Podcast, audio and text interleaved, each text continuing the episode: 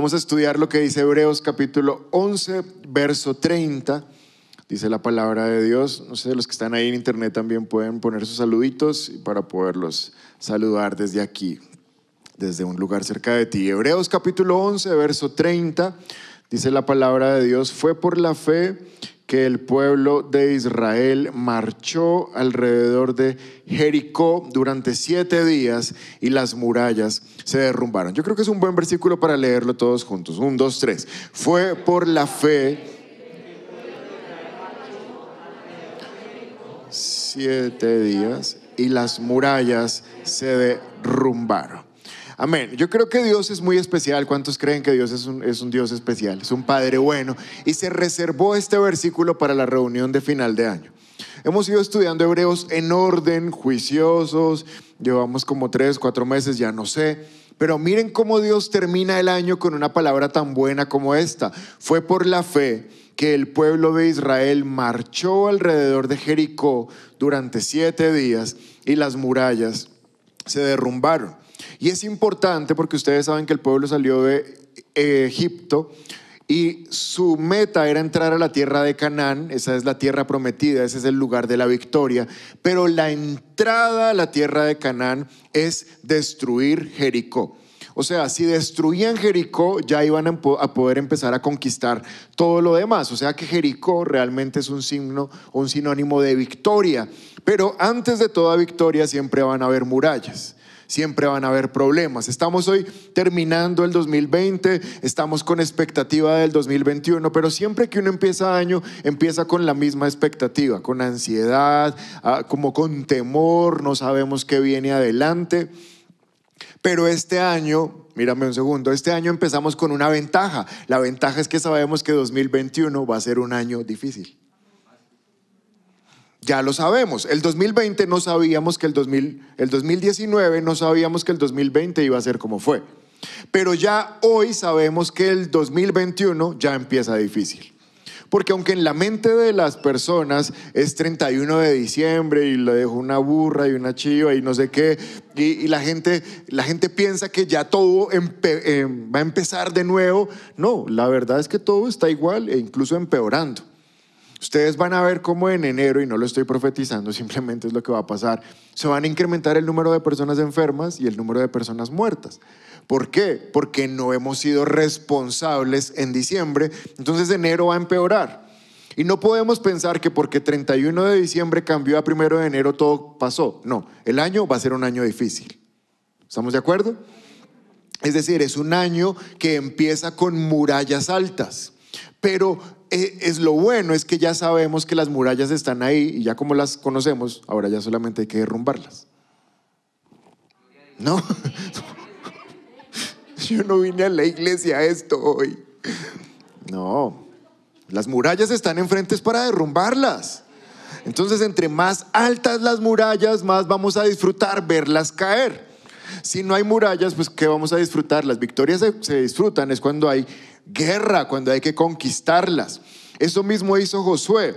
Josué el día antes de conquistar Jericó, la semana antes, se fue y miró las murallas. Y él previamente mandó unos espías. Y los espías trajeron un reporte. Y la ciudad está llena de soldados, tienen armas, son fuertes, pero nos tienen miedo. Porque la prostituta Rahab, ustedes recuerdan la historia, recibió a los espías y los espías le dijeron, ven, cuéntanos los habitantes de, Jericó qué piensan de nosotros. Y la prostituta dijo, les tenemos pavor. Sabemos que Dios está con ustedes, sabemos que viene destruyendo todo a su paso y que nosotros somos los que seguimos, o sea que estamos muertos de miedo. Tremendo. Los espías trajeron buena información, pero los muros seguían estando enfrente. Ahora 2021 está enfrente, sus murallas están enfrente, pero la buena noticia es que es un año donde vamos a conquistar. Gracias por su entusiasmo. Es un año donde vamos a conquistar. 2021 es un año donde vamos a conquistar. Ahora, hace un año estábamos aquí sentados en la misma reunión y yo dije 2020 es un año de excesos y todo el mundo así súper feliz. Y ahora hay personas que terminaron 2020 y me dijeron, ¿excesos de qué? O sea, para mí fue un año malo.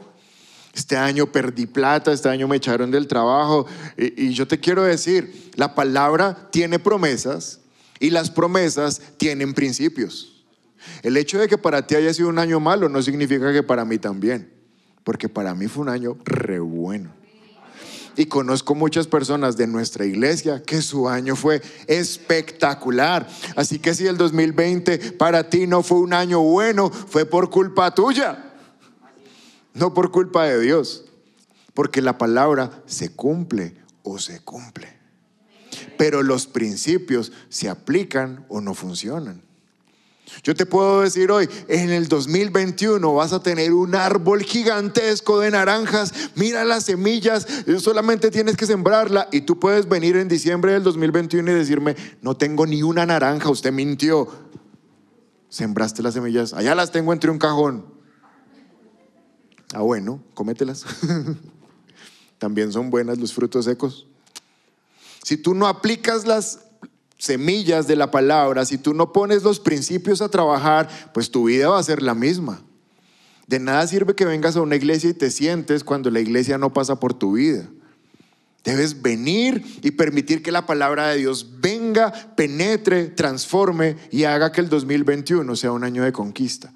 Porque esa es la palabra que Dios tiene para nosotros hoy. ¿Cómo tener un año de conquista?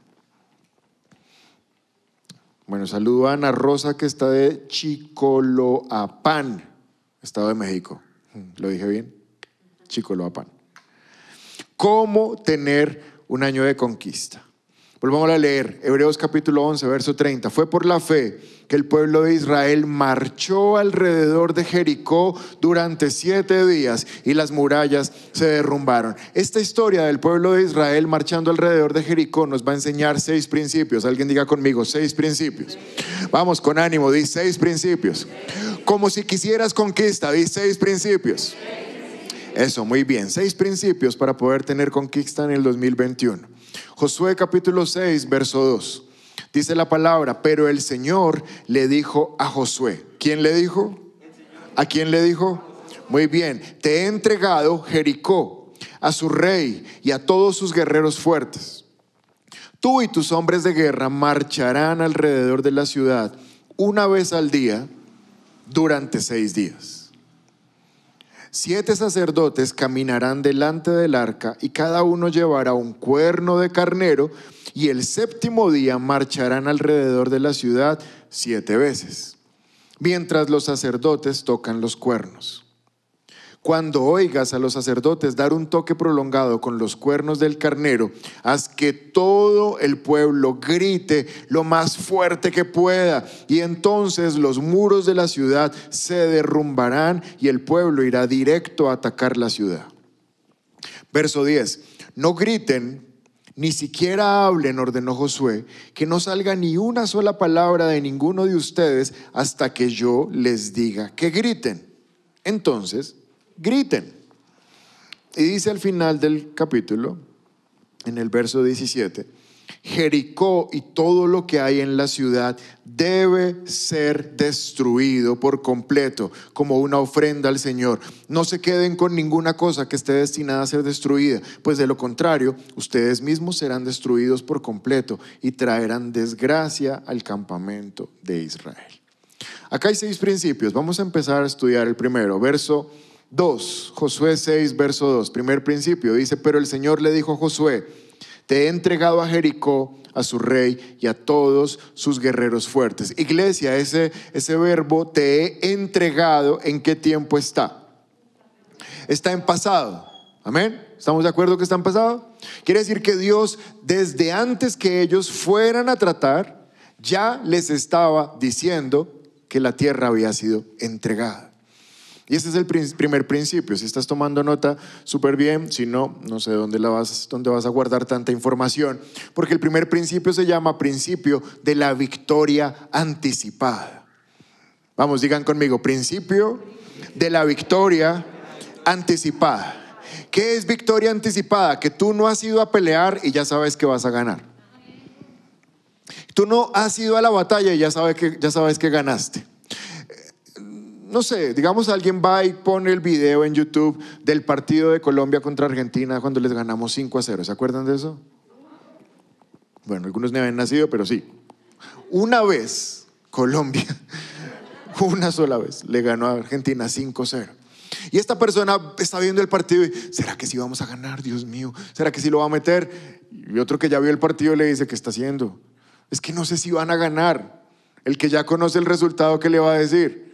Mire, tranquilo, fueron cinco, no fue uno, ni fueron. Fueron cinco los que le metimos. Así que por más que sufra, por más que se angustie, se coma las uñas, no hay ningún problema. Al final ya sabemos cuál fue el resultado. Cinco a cero.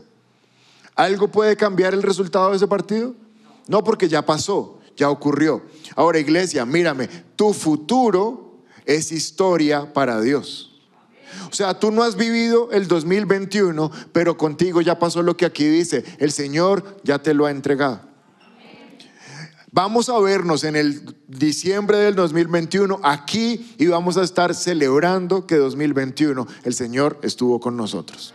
Eso se llama el principio de la victoria anticipada.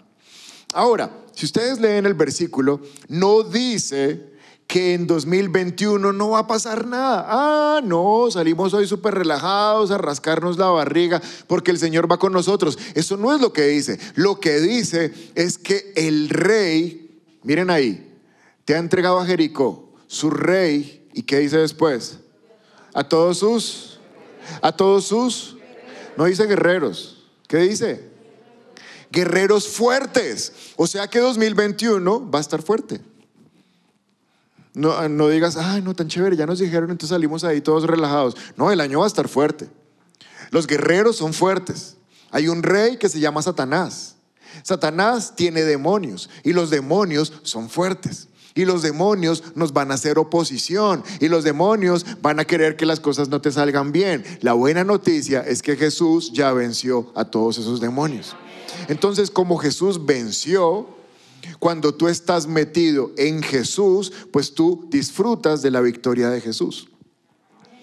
Entonces hay un requisito, ¿no? No simplemente es por haber venido hoy 27 de diciembre y yo te digo que la victoria está anticipada, entonces tú dices, ah, ya la tengo. No. Cuando estás metido en Cristo, disfrutas de la victoria de Cristo. Y, Cristo tiene victoria sobre Satanás y todos sus demonios. Romanos capítulo 8, verso 37, dice la palabra de Dios, a pesar de todas estas cosas. ¿Cómo empieza el versículo? A pesar de todas estas cosas, a pesar, a pesar del virus, a pesar del desempleo, a pesar de la inseguridad, a pesar de la inestabilidad económica, a pesar de todas estas cosas, nuestra victoria es absoluta por medio de Cristo, quien nos amó. Vamos, iglesia, yo pensé que esto iba a generar un poquito más de entusiasmo. A pesar de todas las cosas que ocurran en el 2021, tu victoria es absoluta por medio de Cristo que nos amó. Qué tremenda esa palabra, victoria absoluta. Esto es mejor que el 5 a 0. O sea, es una victoria que sobrepasa lo que nosotros estamos esperando.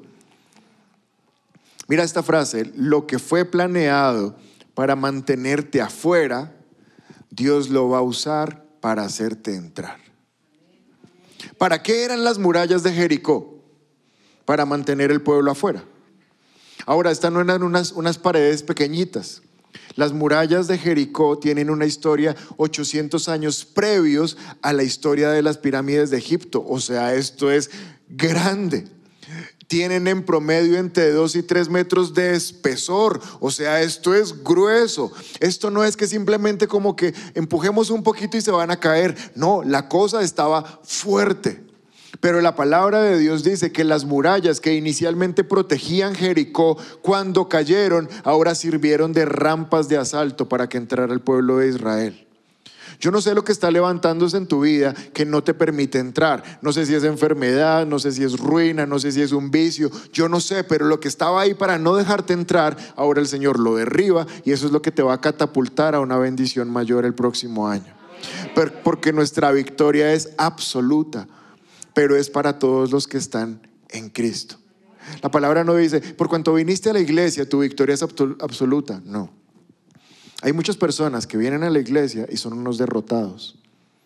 Y después se ponen bravos con Dios. Pero Dios, ¿por qué a mí no me bendices? Pues porque no estás en Cristo. Porque la cosa es estar metido en Cristo, es tener relación con Cristo. O sea, la cosa es de ser cristianos, no crispetas. Ouch. ¿Cuál es el primer principio? Principio de la victoria anticipada. Dios le dijo a Josué, tranquilo, entra que ya te los he entregado. Ya, está conquistado. Pero hay un segundo principio, Josué capítulo 6, verso 10. Dios le dice a Josué que le diga al pueblo, no griten y ni siquiera hablen, ordenó Josué, que no salga ni una sola palabra de ninguno de ustedes hasta que yo les diga que griten. Y cuando yo les diga que griten, entonces griten. Pero si yo no les he dicho que griten, entonces no debe salir ni siquiera una palabra. Aquí hay un segundo principio si tú quieres tener conquista el próximo año. Se llama el principio del silencio. Principio del silencio. Ahora, ¿se imaginan dos millones o casi tres millones de personas dándole vuelta a una muralla todos los días, como una hora y dando vueltas? Y todos así mirando como con detenimiento a ver si algún ladrillo medio se mueve. No se mueve nada. Claro, el primer día están todos súper animados, porque eso es como en un paseo. El primer día uno está feliz. Pero el quinto día ya la gente empieza a pensar, venga, ¿será que esto sí va a pasar algo? Estamos haciendo el ridículo aquí, dos millones dando vuelta. Porque seguramente que por las murallas se asomaban los de Jericó y les decían, bobos, ¿qué están haciendo? Están locos. Nunca nos van a derrotar. Nuestras murallas son enormes. Y los del pueblo de Israel, seis días marchando. Y Dios les dice, y no abren la boca. Hay un principio en no abrir la boca. Si fueran ustedes los que estaban marchando y no pasa nada, ¿qué hubieran empezado a pensar ustedes? Bueno, yo sé que la mayoría de los que vienen a esta iglesia son puros ángeles, o sea, nunca hubieran dudado del Señor. Pero yo al quinto día digo, no, ese Dios está loco. O sea, nos mintió o quedó mal escogido Josué. Si estuviera Moisés aquí, seguramente Moisés con la vara hubiera cogido a palazos esa, pero quedó mal escogido Josué. No lo vamos a lograr, o sea, estas paredes nunca se van a caer. El Señor no pudo. De pronto abren la puerta de repente y salen y nos toca, nos van a perseguir, nos van a matar a nosotros. ¿Qué cantidad de cosas hubieran pasado por la mente de ustedes? Ahora sí, los sinceros dicen, pero no importa lo que estaba pasando por la mente, Dios les dice, no importa si lo están pensando, no lo digan. Y 2020 seguramente muchos de nosotros perdimos muchas, muchas bendiciones porque es que nuestra bocota es muy grande. Entonces uno dice, pero con ese virus y con ese alcalde y con ese presidente y con esa empresa y con esta esposa y, ¿sí? Y nuestra boca no se cansa de hablar. Me gusta una frase que dice Dante Gebel, nosotros hablamos mientras pensamos qué decir. ¿Sí entiende eso? O sea, no pensamos para hablar, sino que antes vamos hablando. Y usted se imagina un, un israelita al lado del otro mientras van marchando y le dice, si vio que no se mueve ni un ladrillo. Si eso es culpa de Josué. Los guerreros deberían estar peleando porque para eso fue que los entrenaron, no para marchar. Y empieza el... Y entonces la fe, porque Hebreos dice que fue por la fe que marcharon, la fe, cuando tú sacas las palabras incorrectas, la fe se convierte en duda. Las palabras empiezan a asesinar la fe y las palabras empiezan a poner unas semillas que se llaman incredulidad. Y la incredulidad siempre se rodea de su hermana, la queja y la murmuración. Entonces uno empieza a quejarse de Dios y a quejarse del pastor y a quejarse de la iglesia y a quejarse de los papás y a quejarse del jefe y a quejarse de todo el mundo. Y Josué le dice, ¿quieren un año de conquista? ¿Cuántos de ustedes quieren un año de conquista? Cierren la boquita. O sea, si hay queja, si hay murmuración, si hay duda, es mejor quedarse callados. Eclesiastés capítulo 5, verso 6. Más claro no se puede decir. Eclesiastés 5, 6. No permitas que tu boca te haga pecar. ¿Por qué ha de enojarse Dios por lo que dices y destruir el fruto de tu trabajo? Iglesia, hay cosas que decimos que enojan a Dios. ¿Será que lo dije muy rápido? Hay cosas que decimos que enojan a Dios. Y no es que Dios destruya el fruto de nuestro trabajo. Nosotros con nuestras palabras destruimos el fruto de nuestros trabajos, de nuestro esfuerzo. Mateo 12:36 dice, Jesús hablando, ¿cuántos creen que si Jesús lo está diciendo es porque es importante? Jesús diciendo, les digo lo siguiente, el día del juicio tendrán que dar cuenta de toda palabra inútil que hayan dicho. Ay, gracias a Dios nosotros no vamos a ir al juicio final. No, al juicio final no, pero al tribunal de Cristo sí. Es un juicio. Y ese día se te va a preguntar por todas las cosas que debiste hacer mientras estuviste en este mundo. Y seguramente Jesús te va a decir, lograste esto y tú, no, Jesús, eso no lo pude hacer, eso estaba muy difícil. Pues por eso no lo lograste, porque con tu boca no hiciste sino decir, estaba muy difícil, estaba muy difícil, estaba muy difícil. Pues, pues fue difícil. Cuando tenías versículos con los que hubieras podido empezar cada mañana del 2021 diciendo, hoy salgo de mi casa porque mi victoria es absoluta en Cristo Jesús. ¿Cómo sería tu día si sales de la casa diciendo que ese día va a ser de victoria absoluta? Así te vaya mal, no te importa. Porque tú sabes que tú eres victorioso en Cristo Jesús. Así no tengas el resultado que esperas, no dejas que el resultado cambie tu declaración. Los resultados no cambian nuestra declaración. Lo que cambia nuestra declaración es la palabra de Dios, es nuestra fe. ¿Tú sabías que la boca habla de lo que hay por dentro? O sea, si tú escuchas a una persona diciendo un chiste vulgar, es porque eso es lo que es por dentro. No es porque le pareció chistoso echar ese chiste, es porque eso es lo que es él por dentro. Si tú escuchas a alguien que solo habla negativismo, eh, tragedias, desgracias, es porque eso es lo que él es por dentro. No es que de vez en cuando le gusta traer esos, esos comentarios para hacer a menos. No, la boca habla de lo que hay por dentro. ¿De qué hablas tú? Y si no estás hablando lo correcto, entonces cállate. Porque Josué le dijo al pueblo, las murallas no se caen si murmuramos contra Dios. Seis días, seis días de silencio. Pobres señoras, las señoras debieron sufrir harto esos seis días. Más que los hombres. Claro que hay hombres que también. Amén. Seis días sin hablar. Se llama el principio del silencio. Tendrán que dar cuenta de toda palabra inútil que hayan dicho.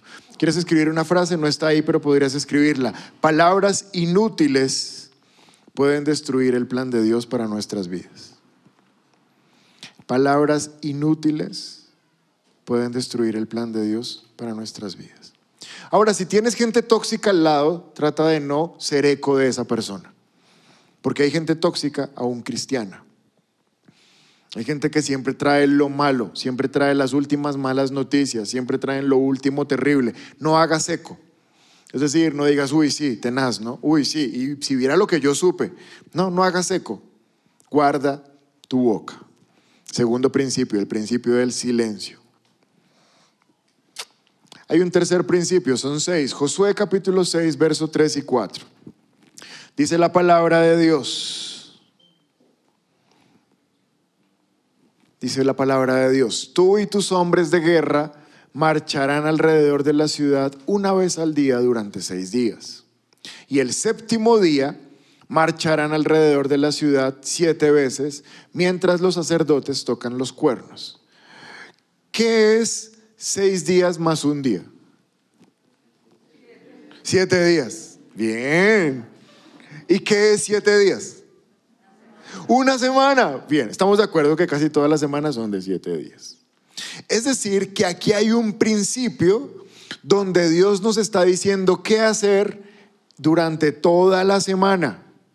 Seis días marcharán alrededor una vez al día, pero el séptimo día ya no van a marchar una vez, sino que van a marchar siete veces. Los seis primeros días ellos marchaban en silencio. el séptimo día se volvían locos, tocaban las trompetas, gritaban, se volvían locos. Seis días. Así que el, tercer principio, si estás tomando nota, se llama el principio de seis más uno. El principio de seis más uno. Porque Dios está dando información de qué hacer los primeros seis días de la semana y qué hacer el séptimo día. Y esto a veces parece tan simple, pero a la vez es tan profundo. Lo que Dios te está diciendo es, ¿quieres un año de conquista? ¿Cuántos quieren un año de conquista? Principio de seis más uno. Seis días de la semana estás en silencio, estás en intimidad buscando al Señor. Es una vida de intimidad, es una vida de relación de seis días. Esos están en silencio, porque tu Padre que ve lo que haces en silencio te recompensará en público. Amén. Entonces, este principio lo que quiere decir es que durante seis días tú tienes que buscar de manera personal a Dios. Ahora la iglesia te ayuda, la iglesia tiene reuniones de oración, los que se conectan saben que estamos en YouTube los martes, eh, los jueves. A partir del 2021 la reunión de los martes que hacemos aquí a las 6 de la mañana, si alguien quiere venir, la puerta va a estar abierta. O sea, si quieres empezar el martes orando acá con nosotros, puedes venir de 6 a 7. Amén. Gracias por su entusiasmo. Igual ni la veo. No, pues ahora venga.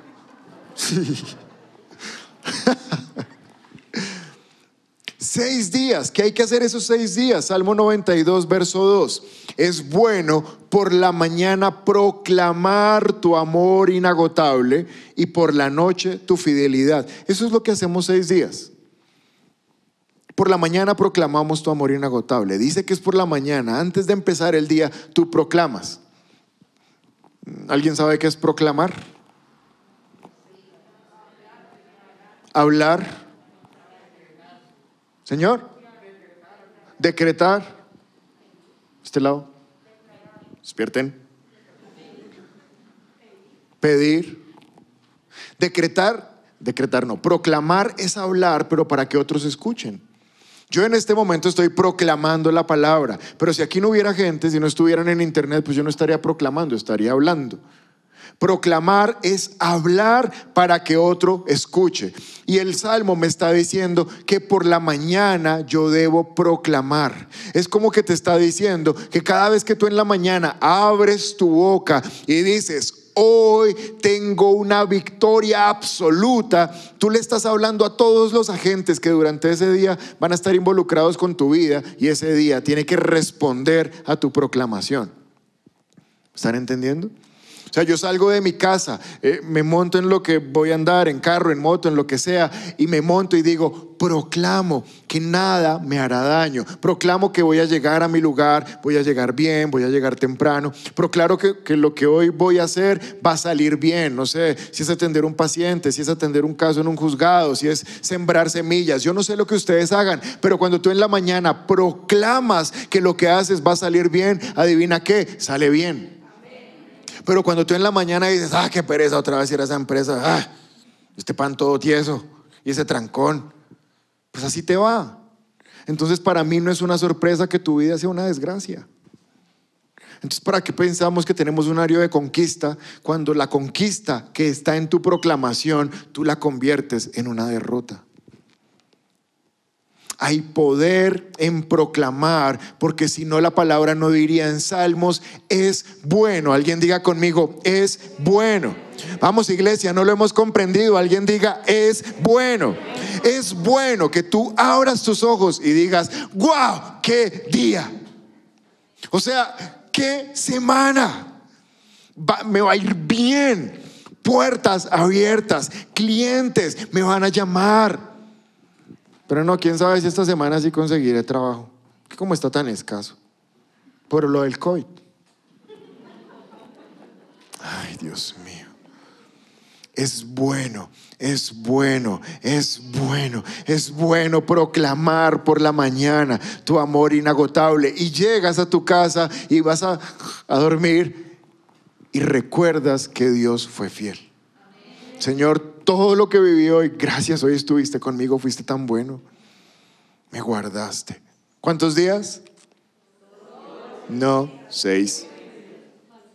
Porque el séptimo es un día diferente. El séptimo es un día donde hay una orden, hay un principio. El séptimo, te tienes o te tienes que congregar con gente, dice ahí la palabra que habían sacerdotes que trocaban las trompetas. Tú no puedes decir, no, es que yo soy un cristiano independiente, yo me congrego ahí conmigo mismo en la casa. No. Porque si no, no hubiera el séptimo día sido una locura, una explosión de adoración y de alabanza a Dios. Son principios que si no los aplicas, pues tu vida es la misma de siempre. Te tienes o te tienes que congregar el séptimo día. Porque hay un poder cuando la iglesia se reúne. ¿No sienten algo diferente hoy por estar reunidos? Bueno, los que están despiertos, ¿no sienten algo diferente? Mateo 18, 20 dice, pues donde se reúnen dos o tres en mi nombre, yo estoy ahí entre ellos. Y miren que fue cruel para los de internet, fue cruel que se levantaron a las 8 a buscar la transmisión y no estaba. Fue cruel, pero no fue voluntario. Pues no había luz. Pero los que vinieron encontraron la palabra. No es que esté diciendo que congregarse por internet está mal, bueno, es lo que hay en este momento, pero hay un principio cuando dos o tres se reúnen. Ahí está la presencia de Dios. Entonces el séptimo día tiene que ser un día de congregación, de reunirnos, porque cuando tú y yo nos reunimos, gritamos, alabamos, reconocemos a Dios, los muros se caen. Cuando nos reunimos, gritamos, adoramos a Dios, los muros se caen. Entonces no vengas a la iglesia, todo el mundo ahí, tú. Porque tus muros se parecen a tu adoración. Eso estuvo bien dicho. Tus muros se parecen a tu adoración. Si tú eres un palo cuando la iglesia está adorando, pues tus muros son súper fuertes. Pero si cuando la iglesia está adorando, tú espiritualmente estás levantando tus manos, levantando tu voz, pues aquí dice que cuando levantaron la voz, los muros se cayeron. Ahora, para mí no es sorpresa pensar porque hay tantos muros arriba, porque la adoración está abajo. Pero el 2021 lo vamos a cambiar. El 2021 lo vamos a cambiar. Ahora, miren esto. Vuelve a poner Josué capítulo 6, verso 3. Voy para el cuarto principio. El tercero se llamaba el principio del 6 más 1. El segundo se llamaba el principio del silencio. Y el primero el de la victoria anticipada. Voy al cuarto. Josué capítulo 6, verso 3 y 4. El plan de Dios es que los guerreros marchaban adelante Detrás marchaban los sacerdotes, y ahí no está, pero lo pueden leer en casa. Detrás de los sacerdotes llevaban el baulito, el arca de la presencia de Dios. Dios no siempre ordenaba llevar el arca a las batallas. Pero en esta, como los muros eran tan fuertes, yo creo que Dios dijo, voy a ir con ellos con el arca física. Entonces van los guerreros, van los sacerdotes y detrás van los levitas cargando el arca. Detrás nuevamente hay más guerreros y detrás va el pueblo. Es decir, el arca de la presencia de Dios va ensanduchada, ¿sí? Entre guerreros, sacerdotes, el arca, guerreros y el pueblo va en la mitad. Y esto no tiene como, ay, ¿para qué la pusieron en la mitad? ¿Por qué no la pusieron adelante? No, porque tiene un principio. ¿Sabes cuál es? El cuarto principio. La presencia de Dios en el centro. La presencia de Dios debe estar en el centro de tu vida. La presencia de Dios tiene que estar en el centro de tu casa. La presencia de Dios tiene que estar en el centro de tu negocio. Todo el mundo debe saber que tú eres un cristiano, aleluya, fastidioso, fanático. ¿Qué importa? La presencia de Dios es la que trae la victoria, ¿me están comprendiendo? ¿Por qué el mundo no se avergüenza de su inmoralidad? ¿Por qué el mundo no se avergüenza de su vulgaridad? ¿Por qué el mundo no se avergüenza de su música asquerosa y nosotros sí?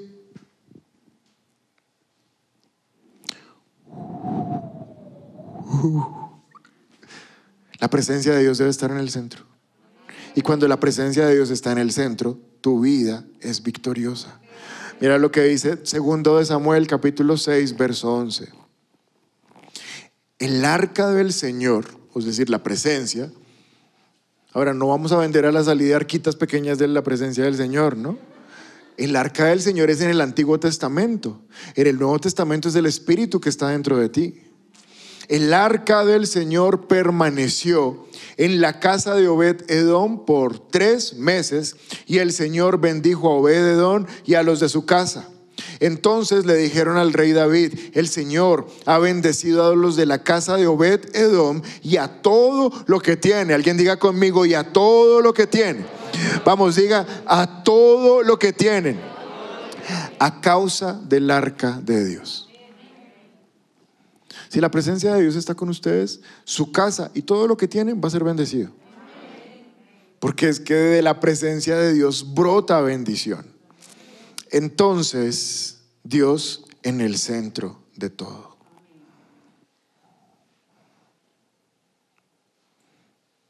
Quinto principio, nos quedan dos. Quinto principio. El día o la semana realmente no especifica pero días antes de la conquista, Josué, el nuevo líder, porque el antiguo líder se murió, que era Moisés. Entonces Josué dice, allá queda Jericó, voy a ir a echarle un ojo. Voy a ir a ver qué es lo que Dios nos va a entregar. Y Josué se va y se acerca a la ciudad y la está contemplando, como que la está midiendo, está calculando, cuando de repente se le aparece enfrente Jesús mismo. Y, Josué queda como, ay, ¿qué es esto? Y le pregunta, ¿eres amigo o enemigo? Y Jesús le dice, soy el comandante de los ejércitos de Dios. Ah, bueno. Y es esta historia, esto que les voy a leer, Josué capítulo 5, verso 14. Y Josué ve al Señor y le dice, ¿qué órdenes tienes, mi Señor, para este siervo tuyo?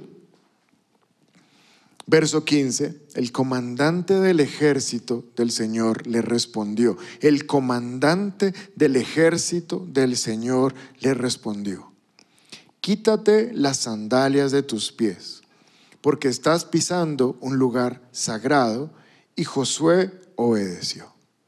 ¿Esta historia les recuerda algo o no? Algo parecido que le pasó a quién?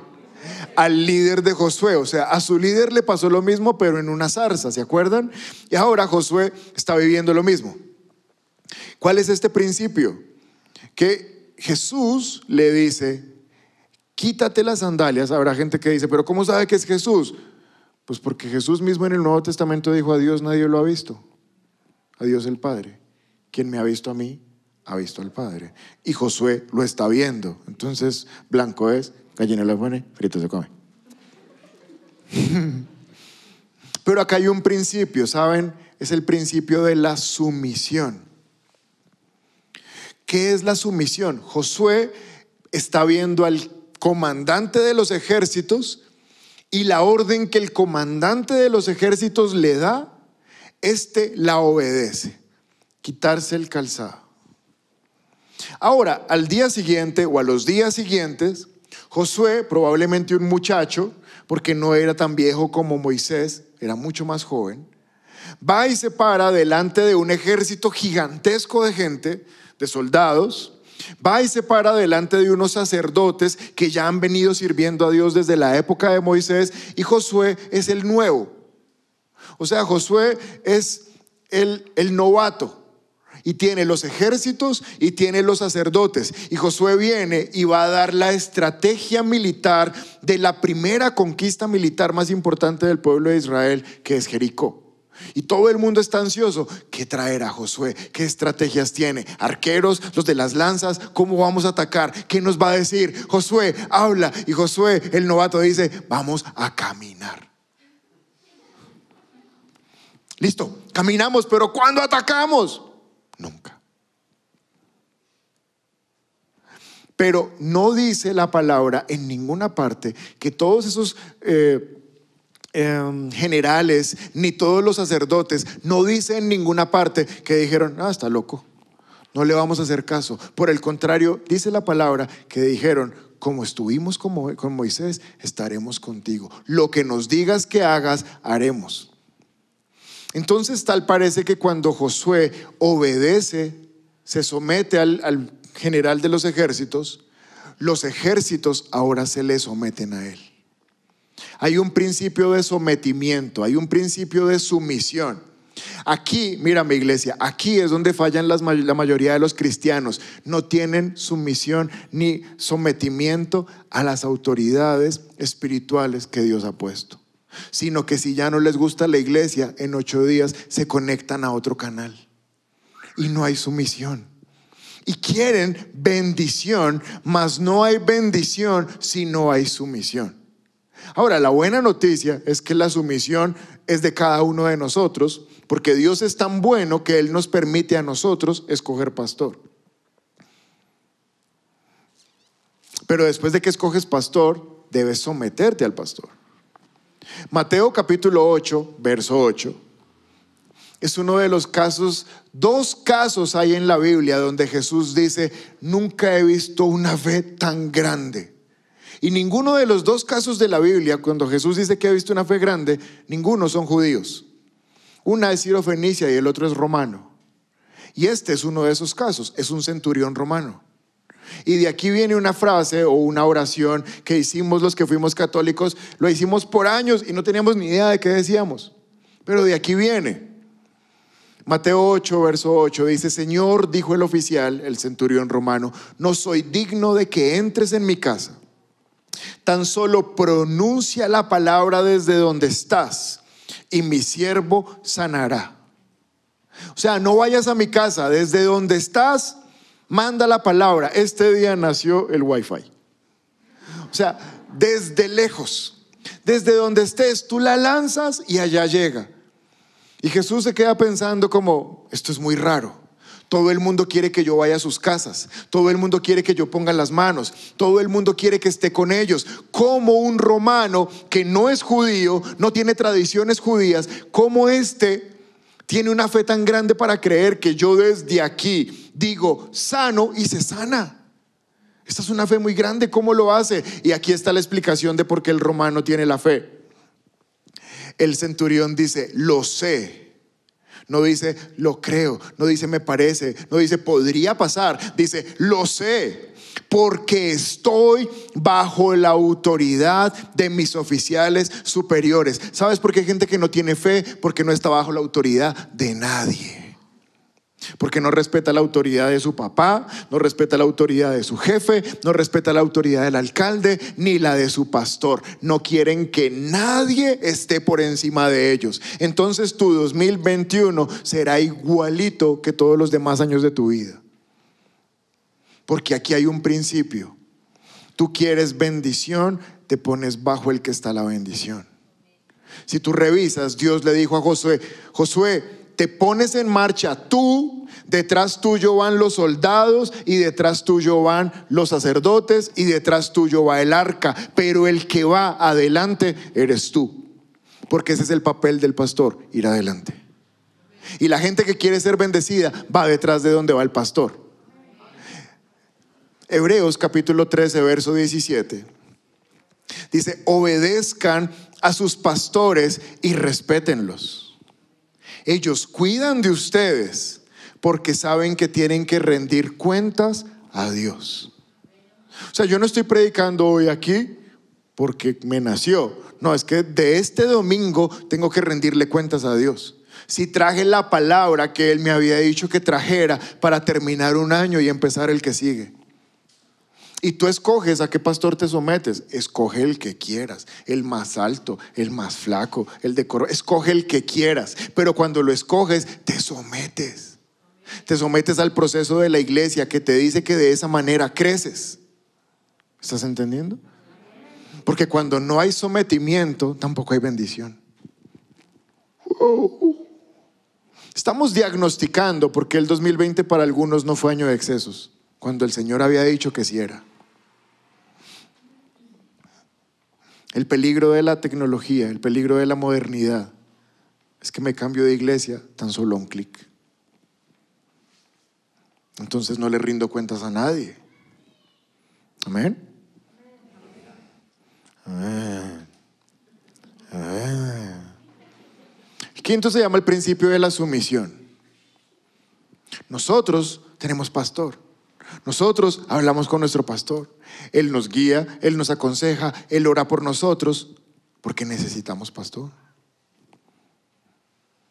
Si un pastor necesita pastor, una oveja necesitará pastor.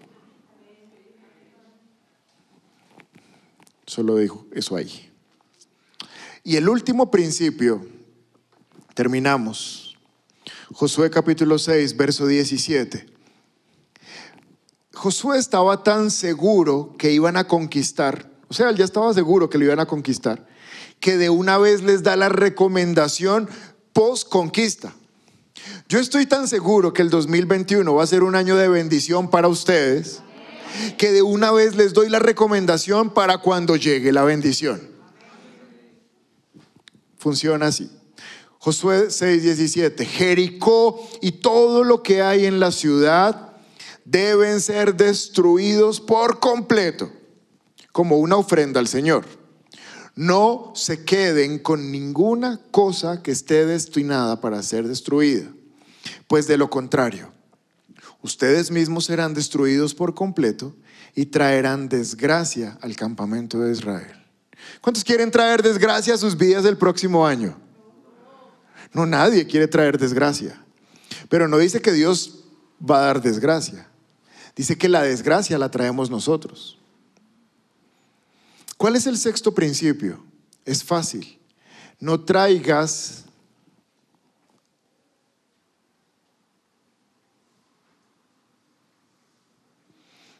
no traigas anatema a tu casa. No traigas anatema a tu casa. Yo sé que el próximo año el Señor les va a abrir puertas. Van a tener mejores trabajos. En esos mejores trabajos van a conocer nuevas personas. Esas nuevas personas tendrán nuevos estilos de vida. Pero esos estilos de vida no tienes por qué copiarlos ni imitarlos, porque en medio de la bendición estás trayendo el anatema que no es la bendición. Un cristiano debe tener un estilo de vida de cristiano. Prediqué con anticipación, es que esto es tremendo. Prediqué con anticipación como desde noviembre en los estudios bíblicos del miércoles. Pilas con diciembre. Pilas porque en diciembre se nos pega el mover del mundo, de la pachanga, del foforro, de la música, de las novenas, del trago. Pilas. En noviembre. En diciembre, la semana anterior, Facebook de personas simpatizantes de nuestra iglesia o asistentes de nuestra iglesia con botellas de licor. Y yo me pregunto, ¿Cómo termino un 2020 en bendición? Celebrándolo con anatema. ¿Soy claro? 2021, no se te cae ni un pedazo de ladrillo. No se te cae si no cambias la música que escuchas. Porque el domingo no vengo, no puedo venir aquí a decir, cuán hermoso su nombre es. Y el, lunes pongo a J Balvin, a Maluma, a Jaycee Uribe. No se me cae ni un ladrillo. Porque el anatema del mundo aquí dice, ustedes mismos se están destruyendo. No es Dios, son ustedes los que se están destruyendo. Si eres cristiano, vive como cristiano. Y si te gusta el mundo, vive como mundano pero no te autodestruyas. Es fuerte, ¿no? Jericó, ya terminé, pero escúchame, Jericó no era un lugar para irse a vivir. Jericó no era el lugar para establecerse. Jericó era el principal obstáculo que estaba de frente antes de entrar a la verdadera bendición, que era un montón no, no, no, de tierra. Jericó no era la bendición. Jericó era una puerta que necesitaba ser tumbada para poder atravesar a la bendición. Pero hubo personas que pensaron que Jericó era su bendición y guardaron de lo de Jericó. Este mundo no es tu lugar de bendición. Este mundo no es nuestro lugar donde vamos a permanecer. Este lugar es una puerta que debe ser destruida para entrar a la eternidad. Así que de este mundo no debemos quedarnos con nada. Lo que el mundo hace, no lo hacemos. Lo que el mundo dice, no lo decimos. Lo que el mundo piensa, no lo pensamos. Porque cuando traigo el anatema a mi casa, el anatema me destruye. Verso 18. No se queden con ninguna cosa. Ay, pastor, pero es que es pequeñita. Ninguna pero es que solo lo hago 10 minutos a la semana. Ninguna, ninguna. No se queden con ninguna cosa que esté destinada a ser destruida. Porque con la cosa que está destinada a ser destruida, serás destruido. El licor está destinado a ser destruido. Y cuando tú lo traes, lo que estaba destinado a ser destruido te destruye. ¿Estás claro? La pornografía está destinada a ser destruida. Cuando tú la traes, lo que estaba destinado a ser destruido te destruye. La vulgaridad está destinada a ser destruida. Cuando tú la traes, te destruye a ti. Y así pasa con el juego, con la mentira, con cualquier cosa inmunda. Lo que está destinado a ser destruido, te destruye. Y entonces no puedes venir el diciembre del 2021 a decir, que esta palabra no tuvo poder para transformar tu vida. No, el que no tuvo poder fuiste tú de sacar el anatema que te estaba destruyendo. Amén. Sexto principio. No traigas anatema a tu casa. Anatema es algo que está destinado a ser destruido. Solo déjame decir esta última cosa. Dios es fuego consumidor. Dios es fuego consumidor. Y cuando se ponen metales preciosos como el oro en el fuego, no los destruye. Pero cuando el metal precioso tiene impurezas, el fuego las destruye. Dios sigue siendo fuego consumidor para nosotros. Y para poder refinar tu vida va a destruir cosas que no te, no te edifican y las va a pasar por fuego. Entonces, por eso el consejo, ya terminé, antes de terminar 2021, mi sincero consejo es, saca el anatema antes de que el anatema te destruya. Sácalo. Ya no lo consientas más. Ya lo consentiste quizás este año, no lo consientas más, porque al año siguiente el anatema te destruirá destruirá tu fe, destruirá tu relación con Dios, destruirá tu propósito que tienes en esta vida, destruirá tu gozo, tu paz, tu tranquilidad, tu alegría. Saca el anatema antes de que el anatema te destruya. Amén. Si es la primera vez que te conectas con nuestra iglesia y quieres aceptar a Jesús en tu corazón, te invitamos a que des clic en este video. También queremos conocerte, así que te invitamos a que nos dejes todos tus datos personales en nuestro sitio web. Por último, si quieres ver nuestro último video, te invitamos a dar clic aquí. Recuerda suscribirte, activar las notificaciones y seguirnos en todas nuestras redes sociales. Somos un lugar cerca de ti y trabajamos por una nueva generación